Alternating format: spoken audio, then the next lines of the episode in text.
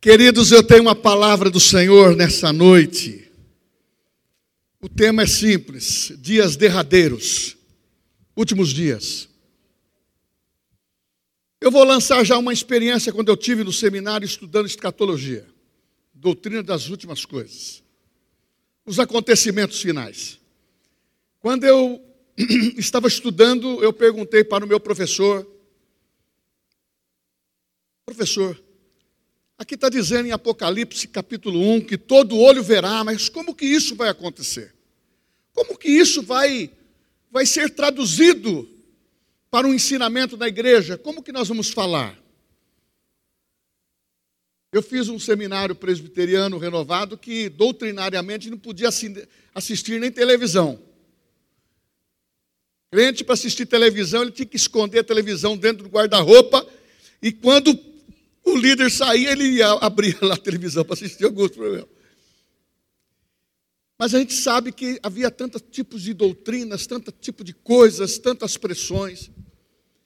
E, e esse professor disse o seguinte na simplicidade. Ele é aqui da Missão Antioquia de São Paulo, pastor Décio Azevedo, deve ter uns 90 e tantos anos hoje. E o pastor Jonathan, também na mesma idade.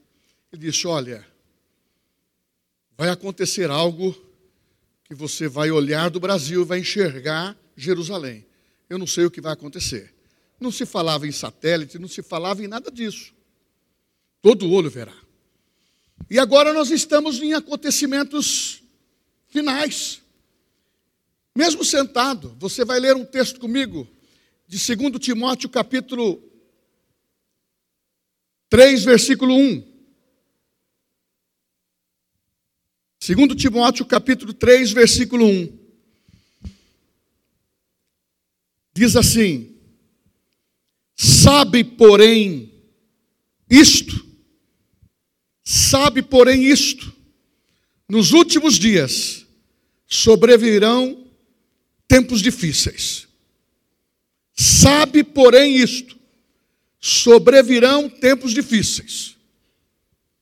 Mas vamos abrir aqui um um, um parênteses primeiro. Em Oséias 4, 6 diz, e nós sempre usamos isto como uma das matérias do Rema, realidade da nova criação. Nós falamos também sobre a autoridade do crente. Em algumas matérias toca sobre isso, dizendo assim, profeta dizendo: "Meu povo perece por falta de conhecimento. Aí depois você vai para Oséias 4:3 também diz: Conheçamos e prossigamos em conhecer ao Senhor. Mas nós estamos no momento do tempo que realmente a falta de conhecimento traz escravidão. Mas o excesso de conhecimento errado que tem pulverizado na internet e nos homens e, e, e situações nas áreas religiosas que se diz ser, serem relevantes para a nossa vida espiritual, tem levado muito crente a descrer na palavra. Se a Bíblia diz: Conhecereis a verdade, e a verdade vos libertará, é, é porque tem mentira que pode nos acorrentar. Agora, a partir do momento que você adquire conhecimento, você tem que ter cuidado de não ser, se estribar no seu próprio conhecimento.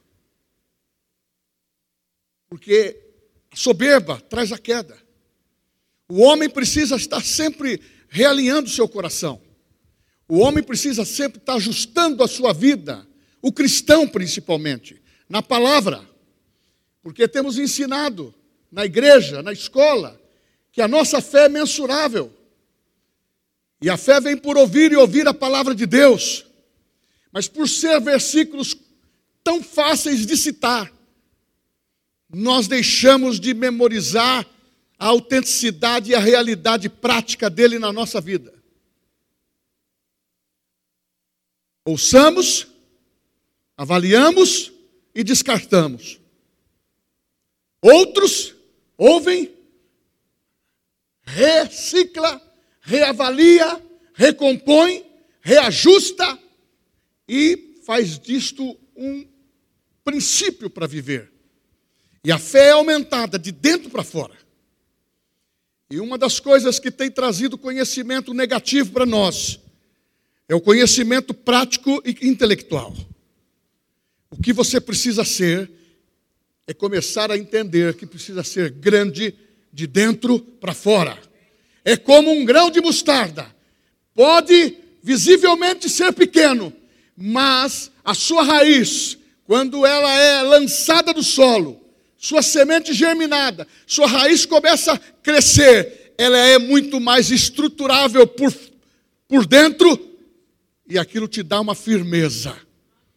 Então nós temos que entender como igreja de Cristo, não vamos lançar fundamento aonde já existe. Não adianta nós queremos termos uma nova realidade ou uma nova revelação se nós já estamos com uma revelação da palavra de Jesus que o apóstolo Paulo disse em Gálatas: se alguém anunciar um outro evangelho, se não for este, Cristo em vós, esperança da glória. Se não for este, Cristo, aquele que transforma. Se não for um evangelho poderoso, seja anátema. Mesmo que um anjo venha mudar isto, não acredite, porque pode se transformar num anjo de luz, porque até o diabo crê. Então, nesses últimos dias, se você for começar a ver o texto, o estado de deterioração que o homem, nos seus valores interiores, sociais e humanos, vão entrar, porque vão se prestar a ouvir conselhos daqueles que não têm o Espírito Santo. Tem aparência de culto, tem aparência do Espírito Santo, mas não tem o Espírito Santo. A palavra é muito simples. Vós sois o templo do Espírito Santo. E o Espírito Santo habita em vós. Jesus disse: não há necessidade de que ninguém vos ensine. O apóstolo João do Amor falou a mesma coisa. Porque quando você conhece a Jesus, nasce de novo, o poder do Evangelho transforma a sua vida. A palavra te lava por dentro, por fora. Seus pecados são perdoados e você começa a receber algo diferente. Uma nova vida. É um novo nascimento. É o Espírito Santo dentro de você. Há um fortalecimento e para nos ajudar vem o batismo no Espírito Santo e as coisas começam a dar uma dinâmica maior. Não saia desse estágio. Não saia desse propósito. Não saia do propósito de conhecer a palavra. Conheça e vença. Conheça e prossiga. Conheça, se estabeleça. No mundo o material fala isso: quem não tem competência não se estabeleça. No mundo espiritual também, o diabo está olhando para nós, fala, ele não tem competência, porque não, ele não tomou posse da palavra. Não, para nós não. Nós somos fundamentados na palavra. Ele nos escolheu. Você é filho de Deus. E nós temos uma jornada vitoriosa nessa terra para se destacar. Não para os homens, mas para a glória de Deus, porque a glória do Senhor através de nós, ela vai encher toda a terra, e eles saberão que nós somos filhos de Deus. E este povo vai estar voltando para Sião. Aconteça o que acontecer, este povo vai estar voltando para Sião. Sabe, porém, isto Saiba isto, de uma maneira absoluta, de uma maneira enfática, de uma maneira clara, sem subterfúgios. Saiba isto, que os irmãos do primeiro século, quando receberam esta palavra, ele disse: últimos dias, nós agora estamos nos últimos, dias. É com você é conosco, é com, é com, com todos nós, que nós temos hoje um propósito. Dias derradeiros, últimos dias, para uma igreja vitoriosa, para uma igreja triunfante, para uma igreja que não se cala diante daquilo que está sendo proposto negativamente contra os nossos princípios, porque você e eu não somos como Isaú, que vai negociar por um prato de lentilhas, de lentilhas, por um cargo, por dinheiro, por situação. Você vai manter sua fé. Oh, aleluia! Você vai manter sua fé porque você é o que a Bíblia diz que você é. Ah, irmãos, eu nunca tive esses, essas afirmações antes. Sempre aprendi que nós tínhamos que ser o mais simples possível. Mas hoje, mesmo com toda essa situação acontecendo, a Bíblia diz: vos dei poder, vos dei poder para pisar de sobre serpentes e escorpiões vos, vos deis poder para os sinais acompanhar, vos deis poder para que saibam que a fé que está em evidência é a palavra que Jesus pregou. Ah, nós temos que representá-lo, porque nós somos embaixadores de Cristo.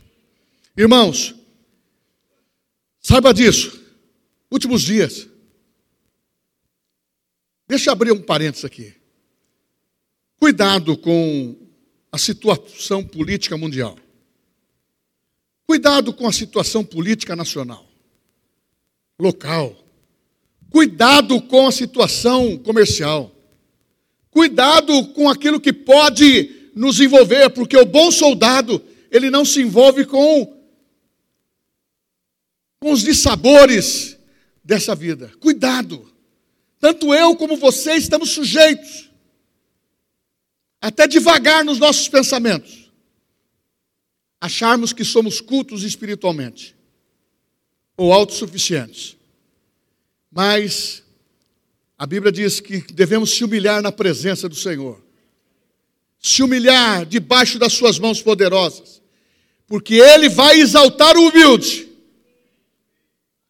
E nós temos que entender que nesses últimos dias, esse processo de insegurança mundial, não vai parar. Não vamos nos enganar. Não vai parar. Com respeito a Israel, eu não vou entrar no tema político, mas eu só quero afirmar que quando Deus chamou Abraão, ele disse: Eu sou o teu escudo, eu sou a tua força, eu te farei grande nação, eu abençoarei os que te abençoarem, eu farei bendito todas as nações da terra.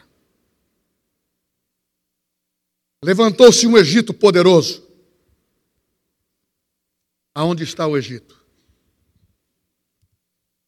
Se levantou impérios babilônicos. Aonde estão os impérios babilônicos? Aonde está a sétima maravilha do mundo? Que Saddam Hussein queria conservá-la, custe o que custar. Aonde estão os quatro generais de Alexandre o Grande, que conduziu o Medos persas, a Grécia. Aonde está o Império Romano, o último império? Todos eles viraram pó. Mas aonde está Israel? Debaixo das mãos poderosas do Senhor. Aquele povo é abençoado. Os árabes são abençoados. Para Israel ele deu a terra, a riqueza do mundo. Aonde você anda, você tem conhecimento que judeu é rico. E para os árabes molhou os pés com o óleo. Até hoje. Onde está o petróleo? Todos os descendentes de, da parte de Deus são abençoados. Mas tudo depende de como nós agimos, de como nós cremos. A Bíblia na mão de pessoas erradas é a mãe das heresias. Por isso, lá a Bíblia diz, em Romanos capítulo, ou melhor, 1 Coríntios capítulo 10, versículo 32, há três povos conhecidos.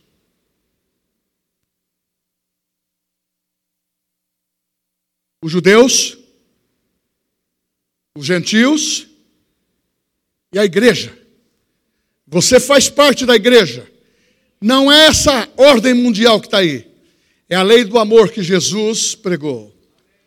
Todo aquele que vier a mim, disse ele, eu jamais lançarei fora. Seja o ímpio, seja o judeu, seja aquele que está no pecado, ele transforma o homem pelo poder do evangelho. É isso que temos que estar conscientizado. Porque nesses últimos dias, últimos dos últimos dias, Deus está contando só comigo e com você e com a igreja. Fala assim: pode contar comigo, Senhor. Meu irmão, seja você o que for, tenha o que você tiver, mas deixa Deus te usar nesses últimos dias, porque vai ser dias de glória para a igreja. Nunca haverá tanta salvação como haverá nesses dias. Mas também tem uma complicação. As três maiores religiões estão concentrados lá: judaica, islâmicas e cristã. Tudo concentrada no mesmo monte, no Monte Moriá. Tudo concentrada no mesmo lugar que está o templo. Tudo reunido, uma, uma perto da outra, até se fala de Cristo, da sua crucificação, da sua ressurreição, da sua ascensão. Foi lá. Se fala do islamismo, montaram um esquema para que seja lá, não em, em Meca, o ponto central de, de Maomé. E o povo judeu, que ali, Abraão levou Isaac para ser apresentado num sacrifício, por amor a Deus, e Deus interferiu, porque ele estava disposto a dar. E ali diz a Bíblia, Jesus dizendo, E Abraão viu meu dia. Aquele sacrifício que ele estava fazendo do filho Isaac, a pretensão, ele viu o dia que Jesus estava sendo sacrificado lá em Jerusalém. Ah, meu irmão, os últimos dias serão dias em que a igreja não pode ter medo. A igreja precisa estar em oração. Nós vamos ouvir tudo que vai acontecer na televisão. Eu não sei tudo e nem, e nem quero julgar que saiba tudo, mas eu estou sempre pesquisando, observando, me colocando na torre de vigia. Foi isso que Deus falou para Abacuque. Guarda a visão. Guarda a visão. Mesmo que passar em alta velocidade, é um outdoor. Você vai ler o que está escrito. Ele está dizendo: pare você agora. Saiba que são os últimos dias. O poder do Espírito Santo e a graça da Sua palavra está na igreja. E a igreja precisa triunfantemente erguer a sua cabeça e dizer: Deus, nós estamos preparados para esta última, esta última etapa, dias derradeiros. Um período diferente de qualquer outro, totalmente diferente. Agora é conosco. Pastor, eu estou começando agora no Evangelho. Quem crê no poder é salvo. Ele, querendo ou não querendo, já é perdoado, já é salvo e já entrou. Que saiba, ele fica sabendo que tem uma luta espiritual. É o diabo querendo matar ele. Mas a Bíblia diz: são mais aqueles que são por nós do que aqueles que são contra nós. Por isso que a fé abre os nossos olhos para enxergar coisas boas. Mas, pastor, do que está acontecendo lá? O que, que o senhor fala? Eu oro por Israel. Eu oro pela nação que está sendo oprimida. Eu oro que os inimigos caiam. Mas também oramos pelos inocentes. Porque eu sei que, de uma maneira ou outra, haverá, haverá, haverá livramento para Israel total e haverá socorro para aqueles que se arrependerem do pecado. Agora, mais coisas eu não sei. Eu só sei que Deus é amor. Eu só sei que Ele quer salvar todos. Eu só sei que Ele ama. E nessa tensão mundial, a sociedade está cheia de violência, decadência, crises financeiras, de uma hostilidade política, tensões de líderes do mundo todo. Sem mencionar os desastres naturais. Você viu como está Santa Catarina? como que a enchente tem levado doença, morte, fome para lá, um estado da Federação rico, abençoado, e outros, outras tragédias no mundo inteiro. Hoje focaliza o Oriente Médio, mas ninguém quer focalizar a tragédia que está acontecendo na África, dos levantes dos governos, que estão tomada de posição, tomada de governo, morte, morte de criança, morte disso. Irmãos, o diabo quer espalhar medo na terra, até entre os seus, porque aqueles que estão vivendo muitas vezes sem Deus, eles estão com o coração amargurado, eles estão angustiados, eles estão abatidos, eles estão vivendo os piores dias da sua vida, porque o diabo é mau patrão. Agora, a igreja, ela está escolhida por Deus para representar um estandarte que ninguém pode tirar da nossa mão. É o poder do sangue de Jesus. Se você está sob a cobertura do sangue de Jesus, você está sob proteção total. E se você tem o Espírito Santo dentro, você tem uma força interior que ninguém tem. Só que nós precisamos entender que o mundo está enlouquecido. Vocês pensam assim também? de, vendo essas coisas, não está enlouquecido? As pessoas falando, a maneira que falam, o rancor que tem, o desamor, o desafeto, é, esse relacionamento que nós estamos vendo. E uma das, co das coisas importantes que temos que falar, você tem que saber isto, que você não pode permitir que dentro dessas loucuras que o mundo está praticando, ele levar uma corrupção de cultura mudar o padrão das nossas crianças, das nossas famílias. Moisés não permitiu quando o faraó disse: Ó, sai o povo todo com riqueza, mas deixa as crianças. Não. É inegociáveis. E nós temos que entender que nós, como crentes, temos que policiar o que está sendo ensinado para os nossos filhos. Quem convive com nossos filhos? porque nós temos que preservar a palavra de Deus. Pastor, o senhor está sendo muito radical. Eu sou de um tempo, cresci num tempo que não tinha nada disso, irmãos. Era conhecer o vizinho, todo mundo eram amigos. Não tinha essa maldade que tem hoje. Era uma vida tranquila. Não precisava ficar pondo alarme, câmara, não precisava ficar fechando porta. Você brincava na rua, brincava, era uma coisa tão gostosa, tão tranquila. Não se falava em roubo. Falava num tapinha aí, era o cara que gostava de dar uma. Fumar uma maconhazinha, era coisa pequena. Mas no meu tempo a, a, a, tinha a, peruazinha que chamava, que era o, o, é, é, o, juizado de menores, tinha uma perua, ele chamava, o senhor, o Pociano, o senhor, o senhor Pociano, ele passava, eu, quando via que era perua, tinha que correr, porque ele prendia. E tinha que o pai ir lá, e o pai passava uma vergonha. Você entendeu? Só a vergonha que o pai passava, ele dava um couro, um couro no menino, por quê?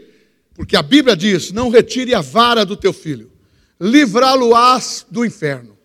Porque se você não o corrigir no tempo certo, ele vai ser a vergonha da tua casa. Ai, que bonitinho. Bateu no, no, no, rosto do pai, que bonitinho. Daqui um dia ele dá um tapinha, depois vai dando um pé do vidro. Quando tem 18 anos, ele fala: oh, quem manda aqui na casa sou eu. Eu aprendi diferente. Lá no, no Nordeste fala assim, né? Quem come do meu pirão vai participar do meu cinturão. E na minha casa era assim: escreveu, não leu, o pau comeu, tem que obedecer. Aí você fala. Perdão, meu querido.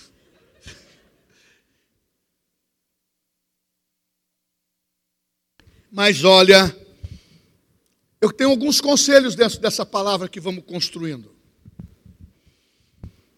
Sabendo que o Espírito de Deus quer nos trazer verdade. Falando em correção, não é espancar filho, é conversar. Quantas vezes eu corrigi meus filhos, até chorei. Filho, eu vou corrigir. Eu pedia para subir, lá, sempre morei em sobrado, quando morei em casa. Vai lá para o quarto do papai, sobe lá para o quarto. O garotão tira a cuequinha. A menina abaixa a calcinha, três lambadinhas. Resolvi o problema. Mas aí tem muitas outras pessoas que dizem que o psicólogo agora moderno, todas as coisas, não pode corrigir. A Bíblia diz, eu estou falando a Bíblia. Amém? Amém? Porque a correção tem que ser com amor.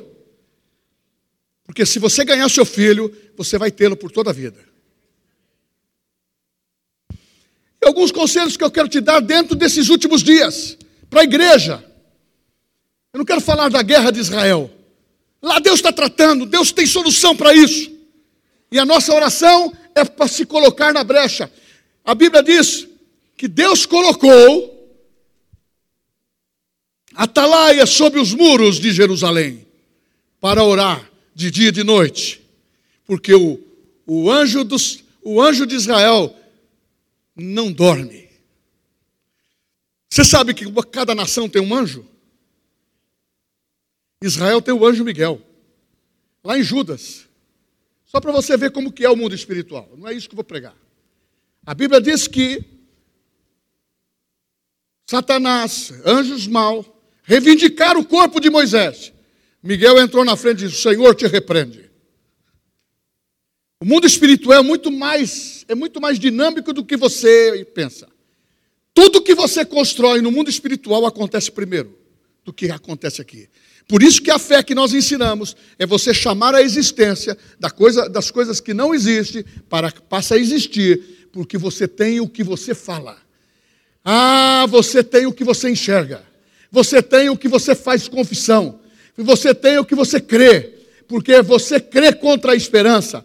Você crê de uma maneira em que as coisas que não estão acontecendo, elas vão mudar de posição.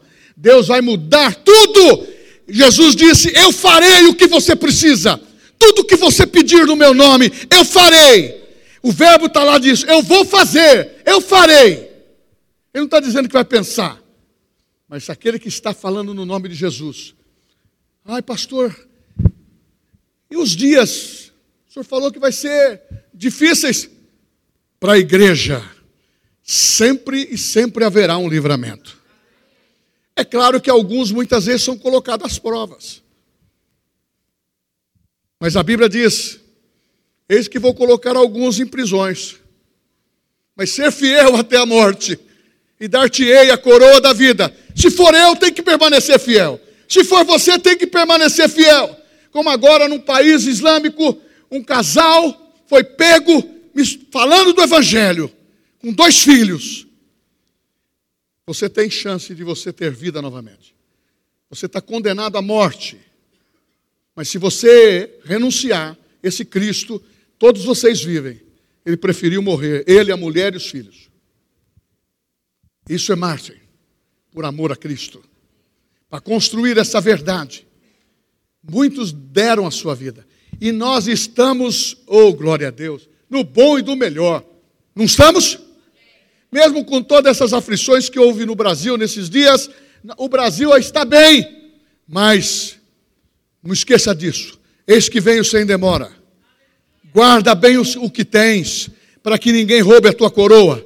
Faça o que Deus disse para você fazer. Santifique o lugar que você está e seja atento. Alguns conselhos. Deixa resplandecer como luz em um mundo tenebroso. Deixar brilhar a sua luz. Jesus disse em João 4,35: Erguei os vossos olhos e vede que os campos estão brancos para a grande ceifa, para a grande colheita. É agora os dias finais que nós vamos colher o fruto. Nunca houve tanta sensibilidade no coração do homem espalhado pelo mundo.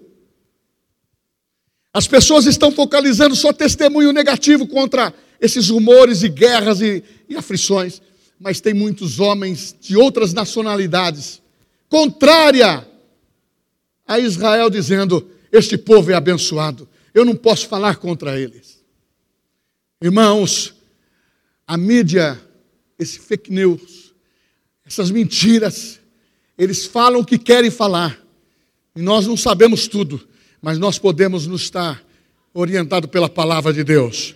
Bauru pertence ao Senhor Jesus, o estado de São Paulo, o Brasil, e nós somos um celeiro. Aonde, aonde nós estamos é para erguer os nossos olhos e ganhar almas para Cristo.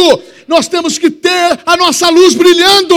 Esse é um princípio. Se é brilhar a tua luz, o mundo verá que há que há luz, que há poder de Deus em você, o seu lar. Sabe como que ficou os, os israelitas no dia que ia passar? O anjo da morte. Acenderam o candelabro. A luz brilhou dentro da casa. Aonde tem luz, as trevas não entram. Onde tem luz, o sangue de Jesus, ele purifica, ele, ele bloqueia tudo. Uma coisa importante: construa um muro forte da palavra para guardar com proteção toda a sua família. A família está sob ataque, como a igreja.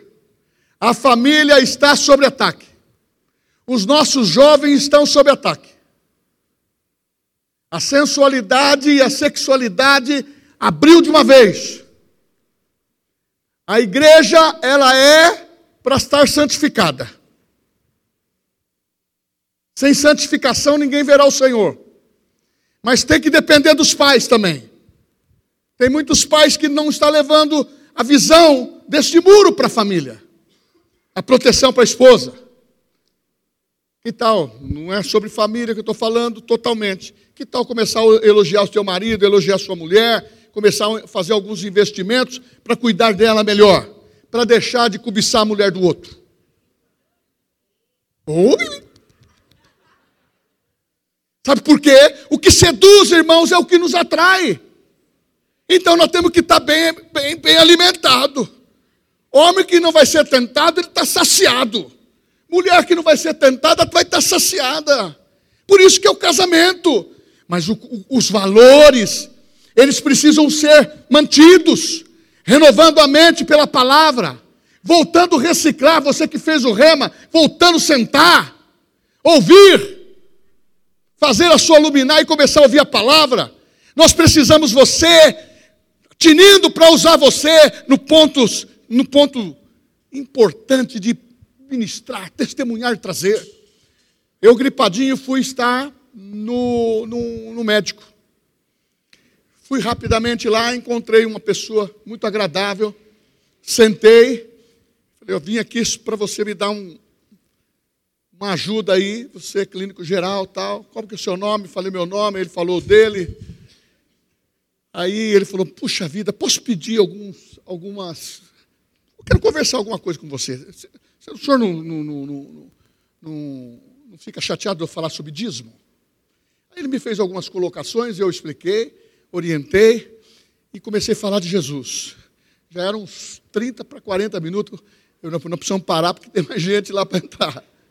A gente vê que todas as classes sociais, todas as pessoas querem uma boa conversa que traga o bem e traga a palavra e que traga o evangelho de poder, que traga amor, que revele um amor ao próximo, como ele se revelou, de atender com carinho o que ele se referiu de algumas pessoas de idade. Irmãos, tem muita gente aí fora que não tem Jesus, que precisa que essa nossa luz brilhe e nós falemos de família para que eles venham. Sabe por quê? Eles estão precisando de serem acudidos, porque são pessoas que só falta aceitar Jesus. E é simples. Ensina os seus filhos, ensina os seus netos na palavra, para eles não serem afetados por sofismas e mentiras dentro da sala de aula. Começa a conversar com seu filho para perguntar o que a professora falou. O que o professor falou. E nós temos que estar cuidando. Quem ama, cuida, viu? Permanecer sem sermos afetados. Essa situação moral que está transformando toda a sociedade. Querem reescrever a Bíblia. Querem que eu pense diferente, que você pense diferente sobre Deus. Os filmes estão indo pela posição que Deus não ama você, não ama a mim. Que Deus não deu oportunidade para Satanás. Irmãos, é uma miscelânea. Depois vem outros filmes que, que ele, ele, ele te leva a ficar melancólico em relação a pai, mãe, filhos, lançando fardos pesados sobre você. A Bíblia diz: Eis que faço nova todas as coisas. Se alguém está em Cristo Jesus, é nova criatura. As coisas velhas já passaram, eis que tudo se fez novo. Nós somos novo, nós não estamos presos no passado mais. Mesmo que alguma coisa nos corrompeu, nos atrapalhou, houve acidente, houve escolha errada, se você pediu perdão, está zerado. Eu não converso nada do meu passado, porque eu não tenho passado para conversar. Se ele apagou, por que, que eu vou lembrar? Mas tem muita gente que gosta de conversar do passado. Quer conversar do namorado que teve, do noivo que teve, do. Não conversa nada disso. Converse de coisas novas, de coisa que te traz alegria. Fala do que te traz alegria, uma nova vida. Se Deus te deu uma nova oportunidade, uma história para reescrever, reescreva. E viva uma vida feliz, porque na casa de Deus, na igreja, é o lugar aonde nós vamos se realizar nós vamos ter felicidade, nós vamos ver o poder de Deus, e esta palavra vai estar com intrepidez na vossa boca, e nada vai nos parar. Lucas 21, 28 diz assim: Falei sobre coisas que estão acontecendo, coisas práticas, coisas minhas, suas, mas lá está dizendo assim, Lucas 21, 28. Ora, quando estas coisas começarem a acontecer, olhai para cima, levantai as vossas cabeças, porque a vossa redenção está próxima.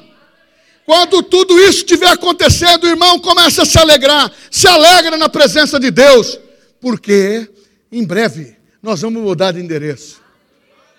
Em breve nós vamos nós vamos embora.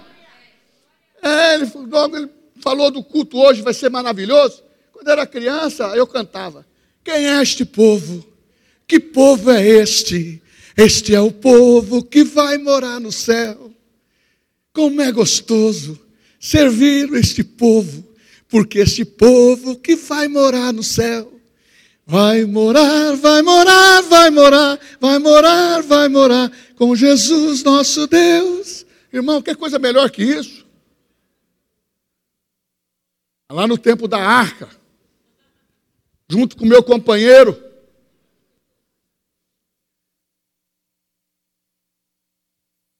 ele cantava lá, cabelinho preto. Com Cristo no barco tudo vai muito bem. Vai muito bem, vai muito bem. Então tudo isso alegra o nosso coração. Seja louvores menores ou louvores que têm uma profundidade maior. O importante é que você está inserido e o seu nome está escrito no livro da vida, e o dia da nossa redenção está próxima, a qualquer momento, a qualquer momento, a qualquer momento a trombeta vai tocar e nós vamos embora, esse povo vai voltar para Sião. Oh, aleluia! A, a revista da linguagem de hoje, ela diz assim, Lucas 21, 28. Quando estas coisas começarem a acontecer, fiquem firmes e de cabeças erguidas, pois logo vocês serão salvos. Agora eu pergunto: Paulo, o apóstolo disse: não deixa ninguém remover isso do teu coração. Salde as pessoas com essa esperança. Não deixa ninguém querer ficar tirando a segurança que você tem, que você vai receber um corpo incorruptível, e você está correndo por uma coroa incorruptível, e o valor maior que você tem está no teu espírito, não está no teu corpito aí, não e nas tuas emoções. Isso faz parte da parte exterior. O que mais vale é o que está dentro de você, é um espírito inabalável, é um espírito reto, é um espírito fortalecido e nada vai, nada vai nos destruir, sabe por quê? Há fogo por dentro e há fogo por fora.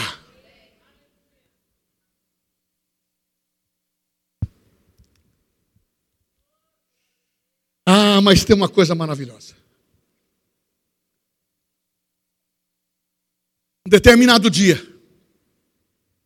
está escrito em João capítulo 14, Jesus dizendo: Não se turbe o vosso coração, crede em Deus, crede também em mim. Na casa do meu pai há muitas moradas. Se assim não fora, eu não vou lhe teria dito. Vou preparar-vos lugar. E disse-lhes Tomé: Senhor, não sabemos para onde vais, e como podemos saber o caminho? Versículo 6: Respondeu-lhe Jesus: Eu sou o caminho, eu sou a verdade, eu sou a vida, e ninguém vem ao Pai se não for por mim. Quando Jesus falou isto para judeus, fariseus, saduceus que não criam na, na ressurreição, essênios que eram santificados e ficavam mais para o lado do, do deserto, zelotes, prontos para uma revolução. Ele disse: Eu sou o caminho, a verdade e a vida. Ninguém vem ao Pai se não for por mim. Nós que estamos agora sabendo essa história, você sabe que Jesus, quando declarou isto, ele estava dizendo: Eu sou o farol, eu sou a fonte de vida, eu tenho a minha vida. E a, a uso como eu quero, faço o que eu quero, dou eu dou voluntariamente a minha vida por amor de vós. Mas ao terceiro dia eu vou ressuscitar.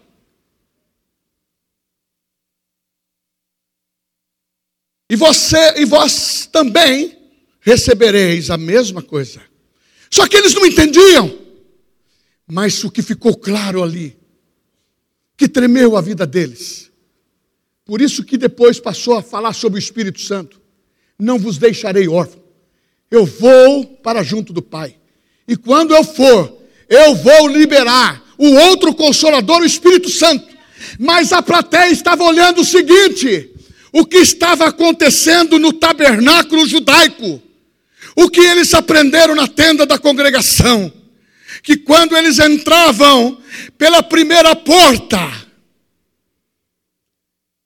ela era estreita, e aquilo chamava para eles o caminho. Pega a revelação. O caminho. Quando ele entrava no santo, lugar santo, para o sacerdote falar da oferenda sobre a transferência dos pecados, o sacerdote tinha que falar a verdade para o pai dos pecados do ofertante, para que ele fosse purificado ele estava na verdade. A terceira porta, isso estava sendo olhado pelos judeus, quando Jesus disse: Eu sou o caminho, a verdade e a vida, e ninguém vem ao Pai se não for por mim. Quando ele disse a terceira porta, quando estava no Santo dos Santos, tinha que passar por uma cortina grossa, intransponível, tinha que passar de lado, no canto. Era fechado. É onde ficava a arca da aliança, onde o sangue era espargido sobre os querubins e ali, dentro da arca, que era uma purificação, um sacrifício anual, que era feito uma vez por ano pelo sacerdote. Ali era a vida. E Jesus, quando estava naquele mesmo lugar, no Moriá, lá no Monte Caveira, quando ele estava dizendo está consumado, dentro da onde havia vida, o véu se rasgou de cima para baixo. E ali houve a conclusão final que todo acesso do homem através da morte redentora de Cristo, justificando o passado, presente e futuro do homem, ele está dizendo: o homem está perdoado. E tudo se rompeu, porque Deus tem um propósito. Imagina você homens conhecedores da lei, sabendo que ele estava falando de quem? Ele estava falando de um ato, ele estava falando de um caminho, de uma verdade de vida que eles tinham exemplo, porque tudo funcionava na presença de Deus e diante da arca. E Jesus disse: Pai, perdoai-os, eles não sabem o que fazem. Eu entrego o meu espírito naquela mesma hora abriu. E, Hebreus capítulo 4 diz: Nós nos acheguemos a Ele,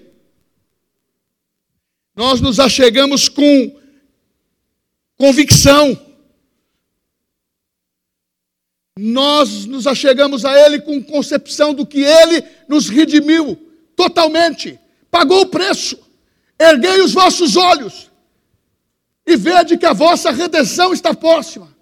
Não deixe ninguém tirar com talvez lamúria ou querer repassar fundamentos que não faz parte da tua vida espiritual, ou talvez você ficar desanimado por uma crise pontual ou financeira ou familiar e deixar Jesus, como é de comum, qualquer tipo de, de coisa, você deixa o lugar onde você está.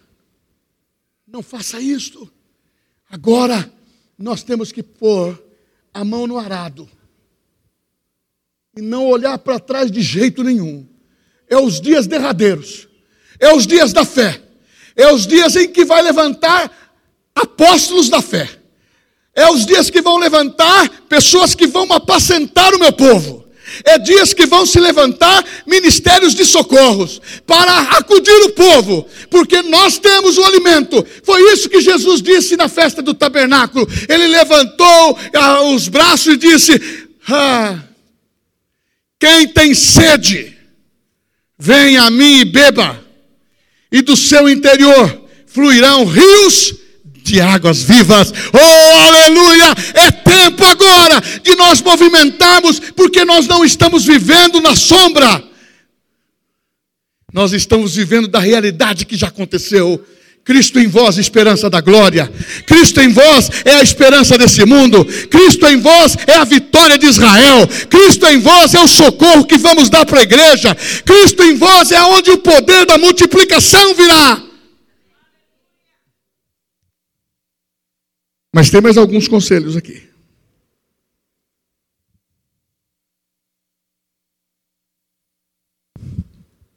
Você quer manter a sua, firma, a sua vida firme? Ore todos os dias. Com vontade ou sem vontade. Ore todos os dias. Não deixa o mundo fazer você um padrão dele.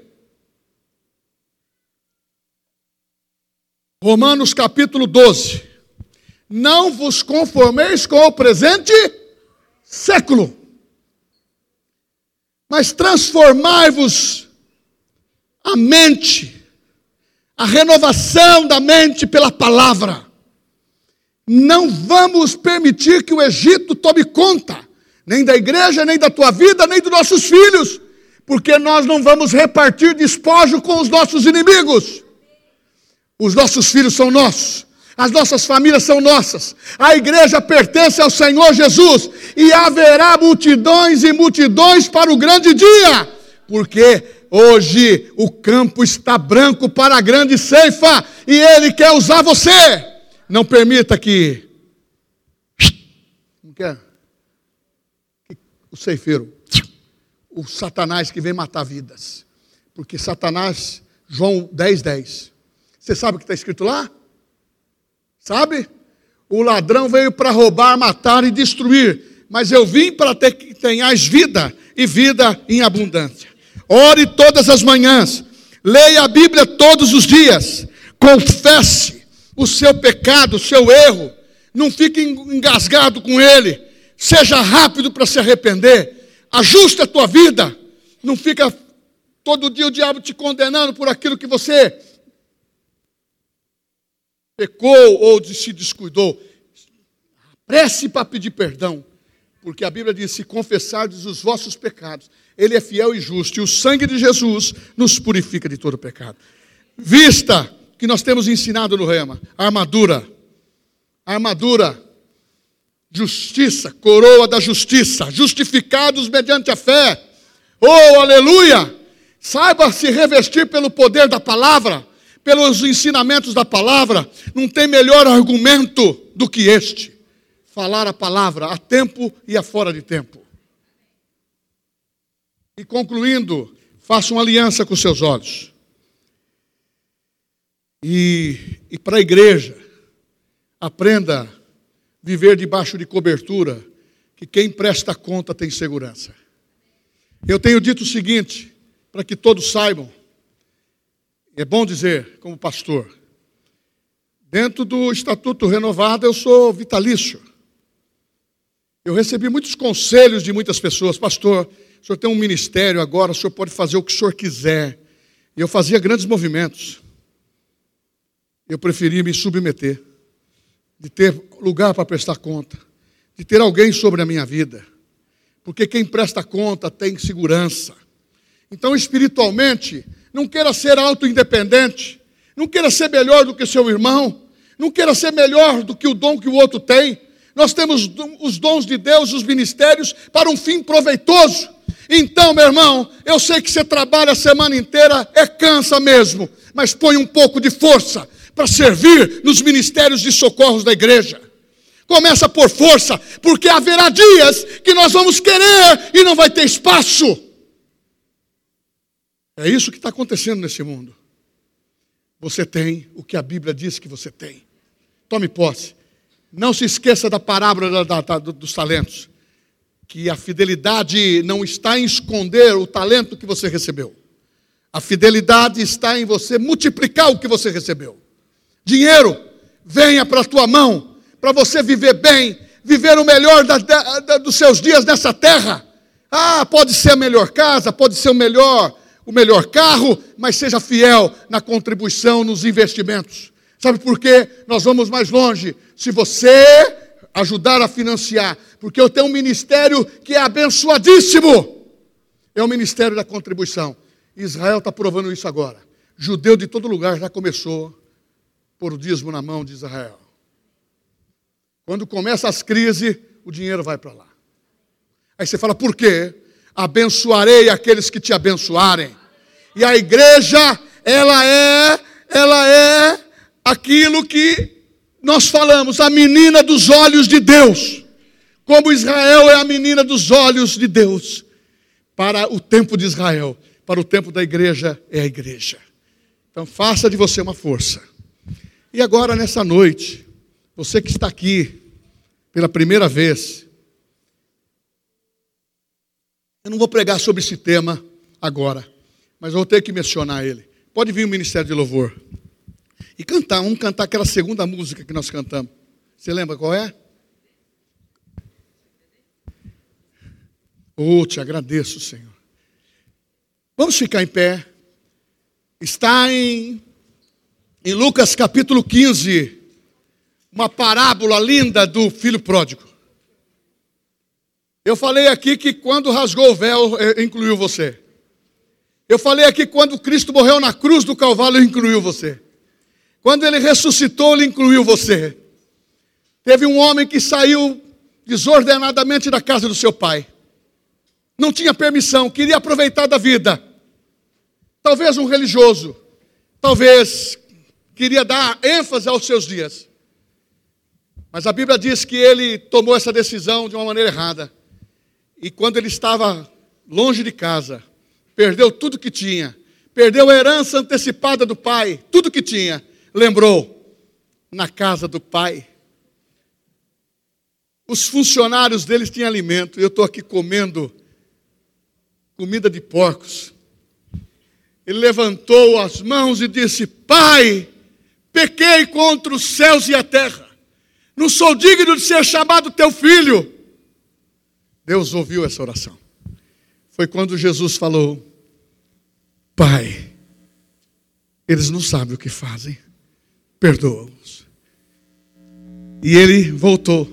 Se nessa noite você está aqui, já foi evangélico, teve uma religião, ou está procurando algo que vai solucionar a tua vida, é Jesus. Ah, quando esse homem voltou, o pai olhou, ele correu, abraçou, restituiu tudo o que ele tinha perdido. Começou com a autoridade, reconhecendo como filho. É assim que Deus te faz hoje. Os dias são maus, mas na casa de Deus são bons. No mundo aí fora a morte, a tristeza, aqui dentro a vida e a alegria e a vida eterna.